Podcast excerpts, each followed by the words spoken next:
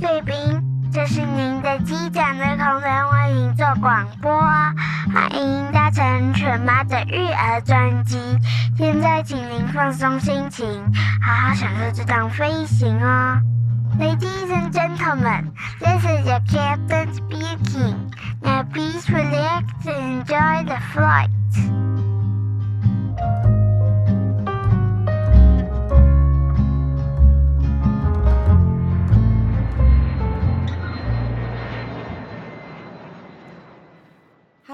大家好，我是犬妈，欢迎光临犬妈的育儿专机。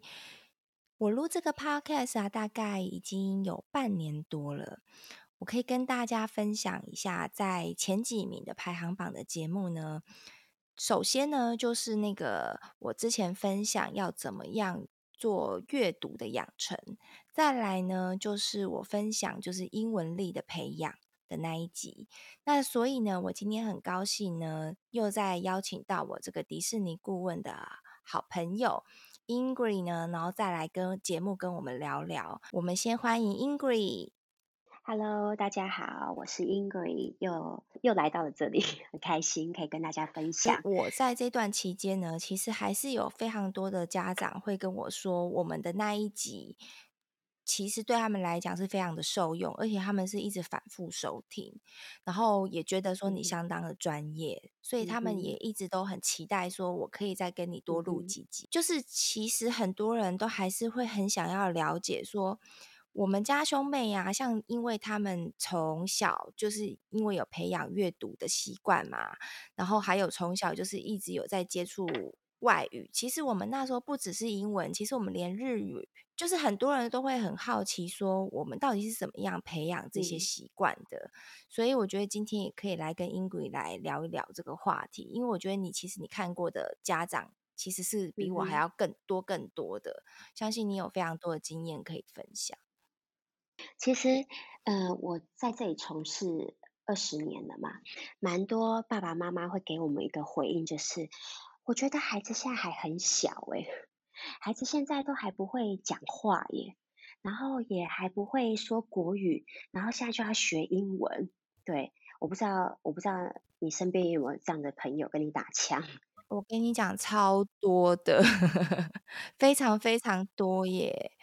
然后这也是我们在做这一行，有时候会觉得很无力的原因，就是很多爸爸妈妈的对于语言的学习、零岁幼儿教育的观念认知，其实没有没有日本人这么的丰富，对，所以所以这也是我们不断在不断在推广。那甚至还有爸爸妈妈会觉得孩子现在还小诶，那个书很容易就被他撕破了。或者是那个那个读卡机，那个他会玩吗？然后甚至最最多的就是爸爸妈妈会觉得他听得懂吗？好，关于哦对，对，关于懂不懂，然后甚至很多人会把学英文当成我要看他喜不喜欢，喜不喜欢。对哦，好像把学英文当成才艺，他喜欢再来栽培，哦、真的，对，不喜欢就不要栽培的概念。好，所以当然，对、啊，我再说一下，我若不是从事这一行，我一定也会跟刚刚以上这些爸爸妈妈有一样的反应。对，所以我完全不会觉得爸爸妈妈这样反应是不对的，嗯、我觉得是很正常。所以这也是为什么今天今天我会有点有点有点一个使命，就是我想不断的再次再次的跟爸爸妈妈分享，其实关于学习语言这件事情到底是怎么一回事？说穿了，它就是不同的音律、音频、音调习惯的养成。我再说一次，语言说穿了就是不，就是就是音频、音律、音调、习惯的养成。那这个习惯的养成，你们觉得从什么时候就要可以开始？很多人会对，因为有些人，有些人真的会把它当做是一个科目来看，所以他们才会觉得说啊，就先。你你小时候先把国文学好再来啊，然后你可能从小学你老师要开始教了，嗯、你再学就好，因为他是把它当一个科目在看。嗯、可是像我的观念，真的就是会觉得说，它就是跟呼吸一样自然事情。你你跟阿公阿妈讲台语，难道你会说，哎，不行哦，他现在只能学国语哦，要不然他会太可怜了。那么小要学那么多 种语言，对对，不可能嘛。那我觉得这几年其实越来越多的爸爸妈妈，他不会把英文当学科，他知道英文对孩子很重要。可是如果你再问他说，嗯、你觉得多大时候开始接触？应该两三岁。为什么？嗯，他要会听得懂中文。上幼稚园了嘛？没有，爸爸妈妈会说他要听得懂中文。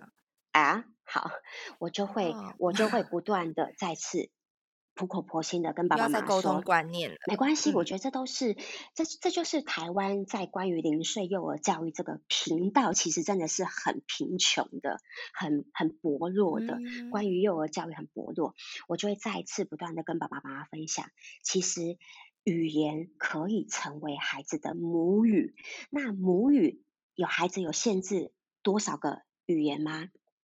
不会吧？如果你今天，如果你今天家里面有人讲台语，嗯、有人讲国语，这绝对就是他的母母语。那就像我今天早上跟一个爸爸妈妈讲话，他的先生是原住民阿密斯，对，嗯、阿美族。那他的孩子绝对不用怀疑，三五岁、五六岁之后会讲他的原原住民的母语，不用怀疑。所以我们会反而反推的就是，到底什么是母语？我要如何在家里营造个母语？那这个母语我一定要送送送去学校才可以学会母语吗？就像是我是道地的台北人，我讲真心话，我不要讲歹意，我要讲台语没练凳，嗯、你听我讲。对，那其实有灾，有在。其实很多台北人，我现在遇到身边很多小朋友，他学台语是在国小的时候才学的，是用注音符号在学的。哦，真的，真的，真的是这样子啊！很多台北人不会讲台语啊，所以我相信我的小孩也不会。所以你说，你说到底母母语这件事情在学校可以学会吗？其实也不尽然哦，也未必哦。那所以到底什么是母语？说穿了就是，嗯、就像你刚刚说的，把它当呼吸一样。我打开眼睛，开始我听得到、看得到、摸得到、玩得到，我都充斥着这个语言的氛围跟习惯。嗯、我再说一次，习惯。对，对，所以，对，如果是这样子的话，那你们觉得多大时候就要开始接触？既然我刚刚一直强调是习惯，就不会是一岁半听得懂中文，不会是两岁开始会讲国语。不会是三岁已经会跟你顶嘴，会 那 真的，其实这个这个事情真的是越晚开始啊，你的阻力真的会越大。当小孩子啊，他真的是越有他自己的主见跟想法，其实这是好事哦，因为小孩子他在成长一个过程中，他有主见，其实代表他他的脑子他的脑力在发育。对，他其实是在聪明的象征，可是相对来讲，我有听过非常多的身边父母就有分享，譬如说，呃，两两岁以后，他就开始会挑片子了，就是哦，我不要看这一片，我要那一片，对，哦，我不要，我不要刷这个卡，我我要用点读的，就类似这样子。可是什么？我觉得。什么样子的孩子的那个阶段是，就是真的就是像一杯水倒进海绵，你倒了它就吸，倒了就吸，他不会在那边跟你说我要往左吸往右吸，不会。对啊，我觉得真的差好多。所以这就是我不断在在不断提醒、不断鼓励，就是如果可以，baby 一出生无缝接轨，就让他浸泡在这个习惯的里面，会不会比较简单？没错。哎，我刚刚本来也。也很想讲浸泡这个词，哎，我觉得真的就像是泡在这个环境里面，就是让他躲都躲不掉，因为你就是充斥在这个环境中。我没有你要不要，就像是我们就在讲国语，你没有说我不要听国语，我现在要听阿拉伯文，没有这种事情。我们现在你就是生长在一个国语的环境，那接下来因为我们。就是现在，因为从国小开始，全台湾的小孩子本来就要学英文，所以其实基本上你要拥有这个英文的能力，本来就是势在必行，你躲也躲不掉。所以只是变成说你要把它学好或学不好的差别。所以如果既然是这样子，我们要不要打从娘胎一出生就开始接触？那一出生开始接触，还有一个很大很大的关键。今天我一样在。就是不跟大家多啰嗦什么左右脑，但是我们今天只讨论到一个，就是右脑有一个功能叫做直觉的能力。嗯、我再说一次，直觉的能力。那这个直觉能力大概在三岁，百分之八十就差不多就定型了。那如果你的孩子大概到七岁，哇，百分之九十就大概定型了。嗯、所以。你的孩子右脑的本能就越来越定型了，他就开始靠左脑去理解，然后去判断、去推理。对，对，没错。所以，所以你会发现到，如果我们趁他还无底洞的时候，没有定型的时候，我们就不断灌给他。而且你知道吗？孩子在三岁前，他不知道什么叫做学习，因为他每天每天都在探索。就是浸泡在里面啊，每天都在好奇，只有爸爸妈妈的情绪会让他感到压力。可是孩子不知道什么叫做压力，对他们就是什么都好奇，什么都想摸，什么都想看，什么都想玩。这就是直觉。如果今天直觉套用在学习语言的上面，很容易。嗯我们以前就像我今天啊，我每天不是只有今天，我每天都在跟很多爸爸妈妈沟通。他会说他很小就学英文了，可是他过去花了爸爸妈妈快要百万了，然后英文也没有到很厉害。那我为什么现在要开始接触？我就会问说，那你以前是多大的时候开始接触英文？大家也可以思考一下，你的很小是多大的时候开始接触？我我我没有听过，即便到目前为止，我很少，几乎。十根手指都数得出来，大部分人都会回答你国小或幼稚园，幼稚园。对，那、嗯、来，我们来讲一个严格一点，如果幼稚园几岁去？三岁去好了，好不好？三岁去，算很早的喽，对，很早的喽。所以三岁去幼稚园，如果开始学英文，这个在台湾其实很少，很少数啦，因为毕竟我们不是像香港一样，对，两两岁的时候就学英文。嗯、我们普罗大众大概是四岁才开始。如果真的三岁就送去幼稚园，然后就开始学了，你觉得够早吗？不好意思。你还不是在零岁，你那个时候右脑百分之八十差不多定型了，所以你那个时候的学习绝对都是翻译式学习。什么叫翻译式学习？嗯、绝对都是先中文，然后再来想英文。想英，除非除非我们送去的不是 bilingual，我们送去的是纯美语，从早到末了没有任何的中文，嗯、没有任何的中文。所以，如果依照我们在台湾，我现在讲的是爸爸妈妈全家大小是不讲英文的哦。对，因为普罗大众目前这样的属性的家庭会比较多。我们不要讲那种特殊例子，特殊例子今天我们就不要来讨论。对，大部分的爸爸妈妈，即便他的英文程度好，可是他回到台湾，回到家里面，他还是讲中文比较多，对不对？所以你说你的孩子在接触美语这件事情。他会不会？你不是故意的，可是你就不小心让孩子走翻译式学习。那你说直觉是比较简单还是翻译？什么叫直觉？直觉就是看到什么、听到就记住。零岁的 baby 不会模仿出来，不会有 output 的表现。可是不要对忘记他有耳朵，不要忘记他有眼睛，嗯、不要忘记耳朵不会关，耳朵不会关，眼睛不会，眼睛会看。对，所以而且。三岁以内的孩子，他有一个新鲜的脑袋，也就是他记忆力真的无比之好，嗯、可怕之好，哦、真的，真的太可怕的好。你现在在讲什么口头禅，或你有什么习惯，你不要以为他没有在看哦，你有可能过半年之后，他突然表现出来，你吓一跳，结果还不就是学？就像我今天有一个妈妈说，就是学大人。你知道吗？小朋友，小朋友两岁多玩一玩，我在那边跟他玩一玩之后，他会跟我叹气耶。然后我就说，我就说他学谁？他学阿嬷，他学阿嬷，因为阿嬷很容易叹气。两岁多的孩子会有这样的反应。我儿子七八个月就会叹气。我还记得那时候来帮他带的长辈还说：“哦，没看过这细汉的婴儿就会穿大裤。”这都是身教，谁？这都是环境，所以真的婴儿就会对，对，这就是直觉。直觉就是看到什么，听到就记住。可能等到一岁多，等到哦，就像你刚刚说，可能七八个月，一岁多、两岁多就会表现出来。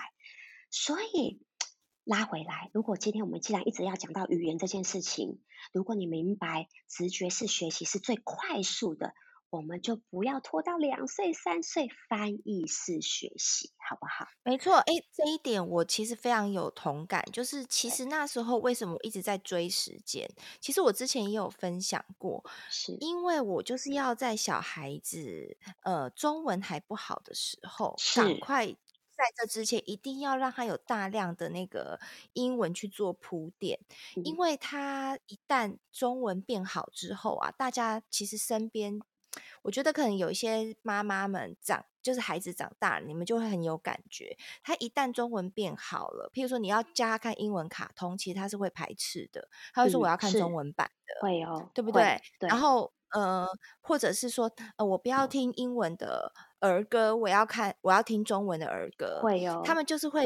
会变成，因为他的母语已经强势母语已经变成中文了，对，所以变成他会觉得英文是外来语，然后他就会觉得，就像台语一样，如果你不是大量的在接触的话，那他就会觉得说，哎，我会觉得学直接去接触我的。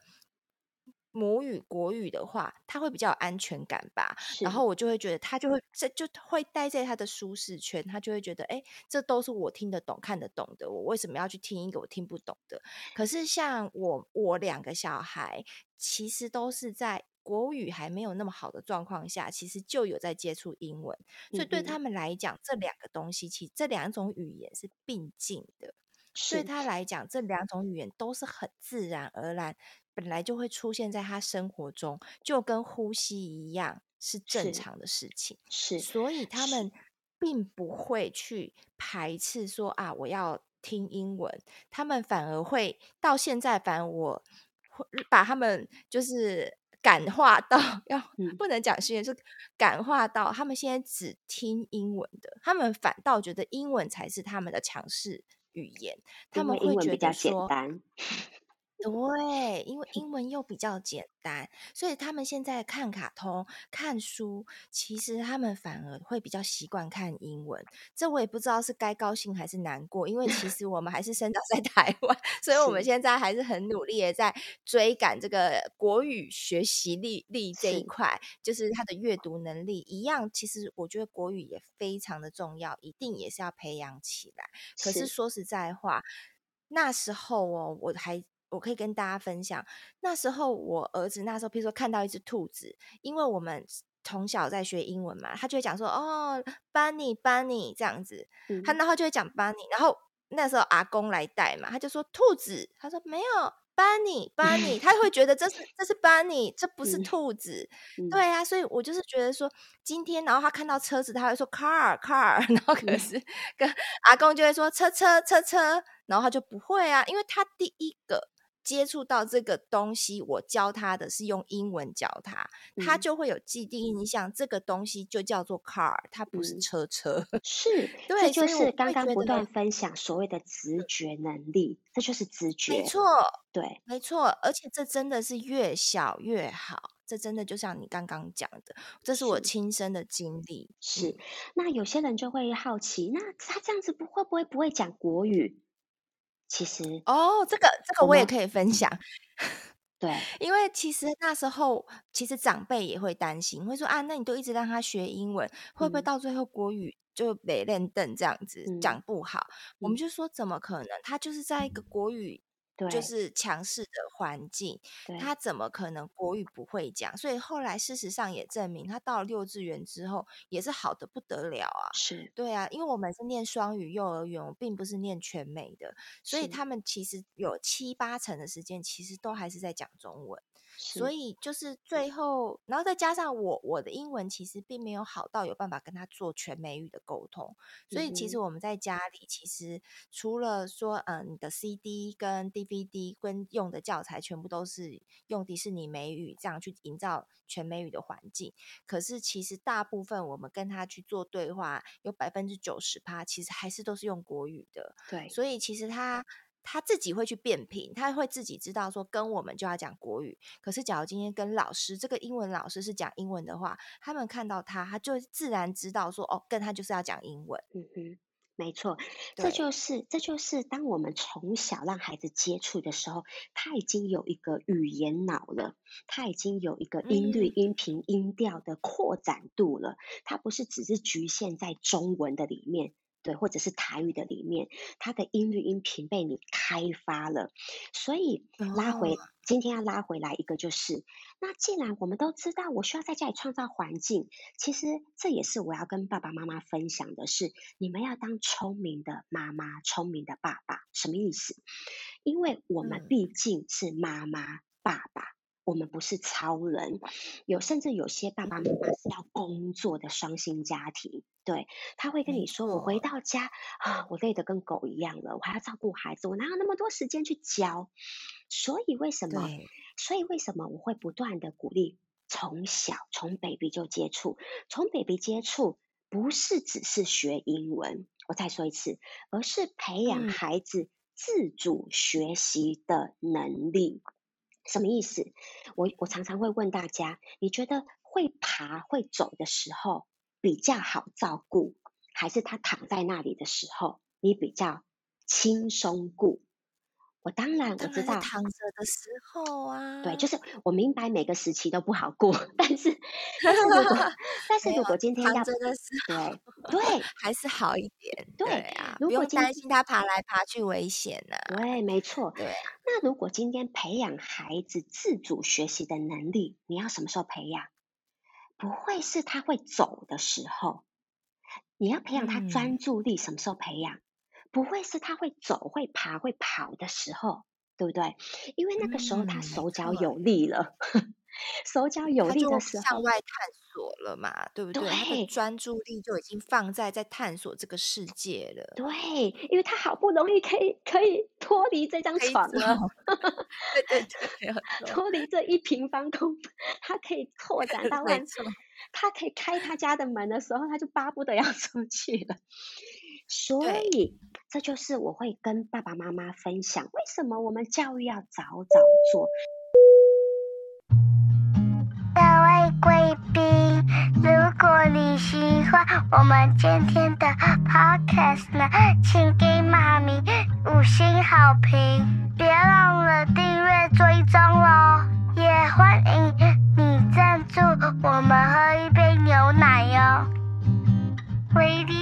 gentlemen, if you enjoy our podcast, subscribe and give us five star reviews.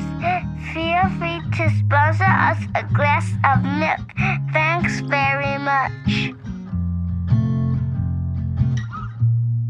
呀，我觉得上次那个频道结束完，我蛮意外的，有几个爸爸来了解耶。我觉得现在越来越多的爸爸，我，我觉得好感人，欸，真的。 我觉得很感，现在有越来越多的爸爸很重视重视零碎教育，我觉得很感人呢。所以，我其实我真的会鼓励大家，今天如果你听完了，你自己知道，我知道英文很重要，我知道我也很很想要了解什么叫做零碎教育。对，那真的不要管你要不要，真的是不是一定要马上加入？对，但是真的会鼓励大家，我觉得我们可以聊聊。对，因为真的，嗯、我们有一个负担，就是越多家庭越知道零碎教育的好处，你知道吗？孩子到了国小，不要说国小，孩子到了五六岁，孩子到了国小、国中、高中，你知道吗？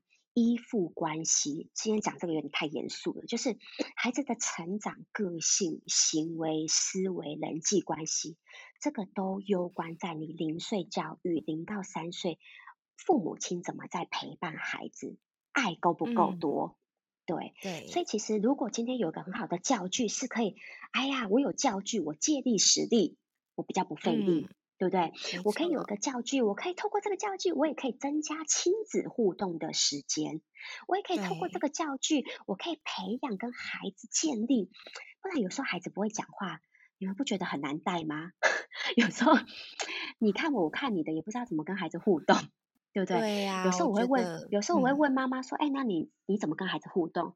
啊、呃，没有啊，就陪他玩啊。有的时候我就滑滑手机呀、啊，然后就就在旁边顾他。对，就是有时候有时候爸爸妈妈也会比较不知道怎么跟不会讲话，因为毕竟每个人都是新，每个人都是几乎都是当人生了孩子才会学会当，对对吧？都才会学会当，就像就像我们都没有，你你有没有你有没有照顾十岁孩子的经验？没有，你你懂我的意思吗？因为还你们家老大还没到嘛，嗯、你懂我意思吗？嗯，对，所以每个月对你而言，每一年对你而言都是新手妈妈，对，所以其实会很鼓励，如果有一套教具，真的是可以有亲子共读、亲子陪伴，然后又可以学习十大智能，又顺便给美语，对，然后那当然是不是一定要用这种模式？我觉得。无所谓，但是你们可以进一步了解零岁教育如何可以当聪明妈妈、聪明爸爸，真的很鼓励大家可以可以私赖我。对，那当然如果会想体验的，当然我觉得我也很乐意可以跟大家分享。然后当然一样的，我们还会送米奇的小礼物哦，限量的。没错，对，就是我到时候我会把相关资讯，就是要怎么样跟你接洽的话，就是可以留在资讯栏。那当然我要再澄清一下，我们这一集并不是业配哦，我怕大家就是整个呃误会。其实我最主要这一集，我们最主要其实我们拉回来重点，其实我们是在讲零碎教育的重要性，借由就是。重视零岁教育呢？我们是因为我自身的经验，就是我们其实，在小小孩子还非常小的时候，就其实就是开始了阅读的培养，还有语言能力的培养。那我自己个人也发现到说，真的是事半功倍。那我也渐渐像我们现在已经到学龄后了，我就可以开始慢慢发现到身边朋友这个。在在学龄前有在培养，跟没有在培养，在学龄后其实就真的就是见真章，就是、嗯、就是就是对，就是你你对你就是有平常有在培养阅读，或者是你那个语言，你平常就有在打地基的，你其实现在真的就是轻松非常多，所以我觉得真的是早晚都要接触的。不要把这个六岁前的这个黄金时机给浪费掉，嗯、尤其是三岁前。三岁前，我真的那时候真的每天都在跟时间赛跑，就是因为我知道他这个时候学是最快、最最没有压力的。所以我觉得，就是真的不要浪费这个时间。嗯、那至于说，听众朋友们，你们觉得你们要用什么样的方式去去接触，其实都很好。那只是我就是以自身的经验，让你知道说，哎，有这个教材的选择，那你们也可以参考看看，这样子。那今天不好意思说的有点多了，也希望你们有办法听到最后。我相信你们应该还是会觉得有非常多的心得跟感想。那如果在就是 Apple Podcast 上听的听众们呢，如果你有喜欢的话，也欢迎给我五星好评。Ingrid，你还有什么话要对大家说吗？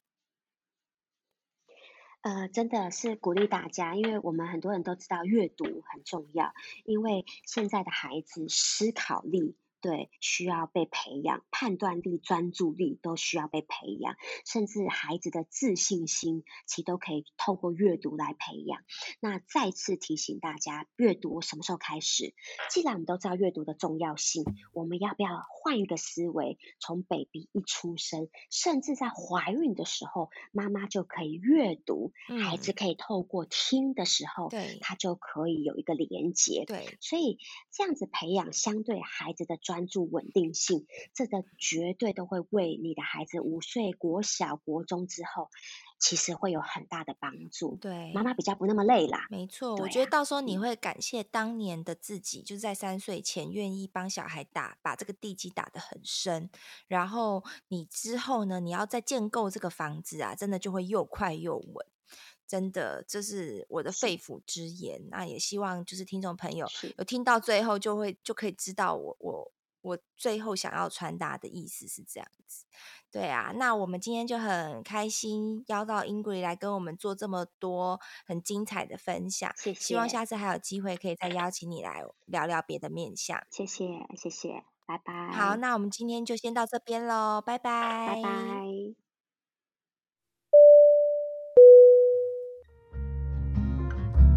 各位贵宾，我们即将降落，希望你们喜欢今天的内容，下次要再来听哦。再见，Ladies and gentlemen, now we are ready for landing. Hope you liked today's podcast. See you next time. Bye bye.